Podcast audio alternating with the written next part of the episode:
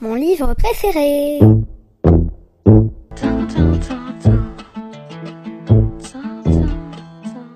Je m'appelle Rémi, j'ai 8 ans, je suis un énorme lecteur, j'ai plusieurs centaines de livres. Un jour sans lecture, c'est comme euh, un jour sans repas, quoi.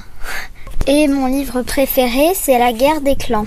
Enfin, ce n'est pas vraiment un livre, c'est plutôt une série de livres. En tout, il y a quatre cycles de six livres qui racontent l'histoire, mais il y a aussi des bonus. Donc vous avez compris que ça parle de clans de chats. Ces quatre clans ne sont pas alliés. Parfois ils s'allient pendant les grandes batailles, mais sinon ils sont ennemis les uns contre les autres. Pourquoi ça te plaît? Bah, déjà j'aime les chats, donc euh, grosse euh, coïncidence. Et aussi euh, j'aime bien la manière dont Erin Hunter a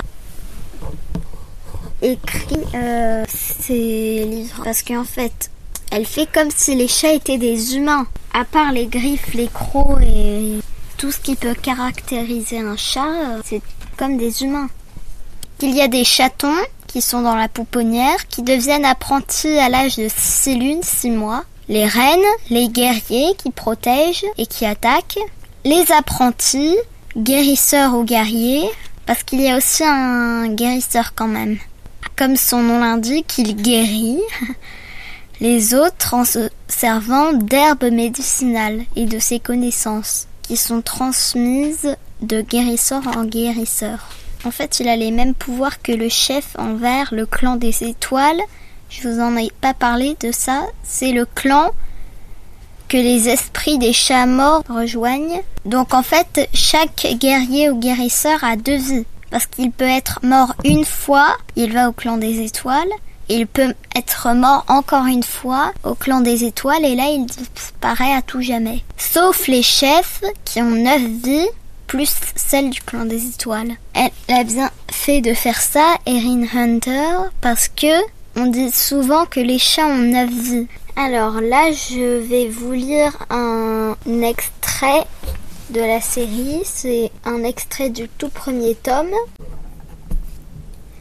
Une demi-lune luisait sur des blocs de granit lisse qu'elle teintait d'argent. Seul le clapotis des eaux sombres de la rivière et le bruissement des arbres de la forêt proche venaient rompre le silence.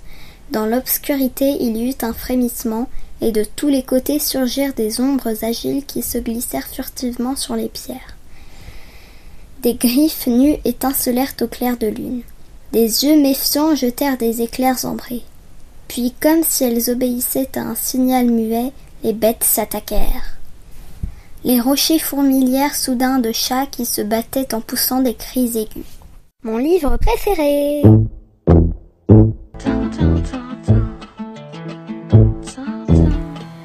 Les cinq cycles de la guerre des clans d'Erin Hunter sont publiés chez Pocket Jeunesse.